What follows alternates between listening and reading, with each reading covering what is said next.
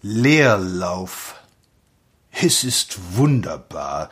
Sie lesen Bücher wie Den Untergang des Abendlandes, Sie hören Vorträge und halten die Zeitung und sprechen täglich davon, wie eine Welt zerbröckelt ist.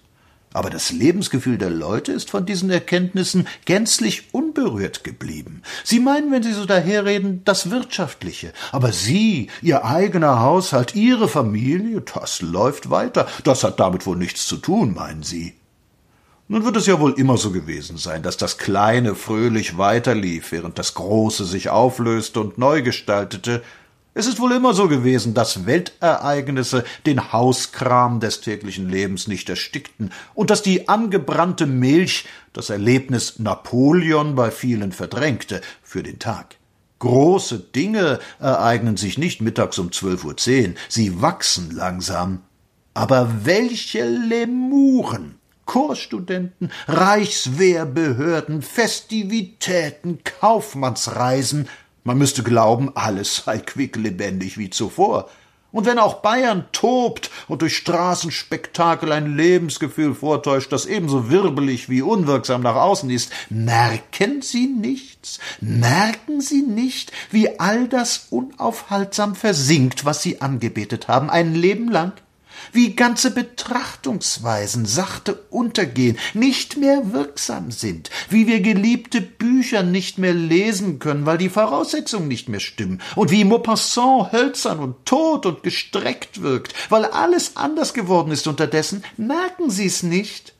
So läuft ein Rad noch, wenn der Antrieb gehemmt wird, steht im Gänsemännchen. Der Antrieb ist gehemmt, aber Sie erfreuen sich am Lauf des Rads. Schnurrt's nicht? Krampfhaft produziert die Provinz ein Deutschtum, dessen Basis längst dahin ist. Krampfhaft faseln sie von der Wiedergeburt eines deutschen Geistes, den die deutschen Gründerjahre nach siebzig schon zertrampelt hatten. Sie ahnen sich noch in den alten Formen, in den alten Liedern, in den alten Wegen, und es ist doch aus, aus, aus. Ibsen wird stockfleckig. Keine Philosophie, die nicht zerdacht wäre, aber noch spielen sie Berlin gegen die Provinz aus, belachen Leichen und bejubeln Leichen, es ist alles nicht mehr wahr. Erschauernd fühlt man's alle Tage.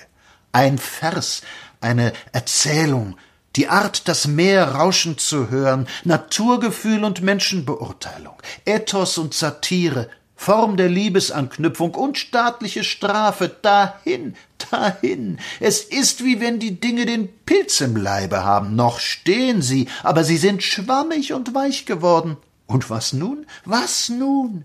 Viel wäre gewonnen, wenn sich die Erkenntnis Bahn bräche, dass Mitropa, du guter Schlafwagenkontrolleur Naumann, ein Balkan geworden ist, ein teurer Balkan, ein belächelnswerter Balkan, ein beweinenswerter Balkan. Hakenkreuz und Landgericht trumpft immer auf.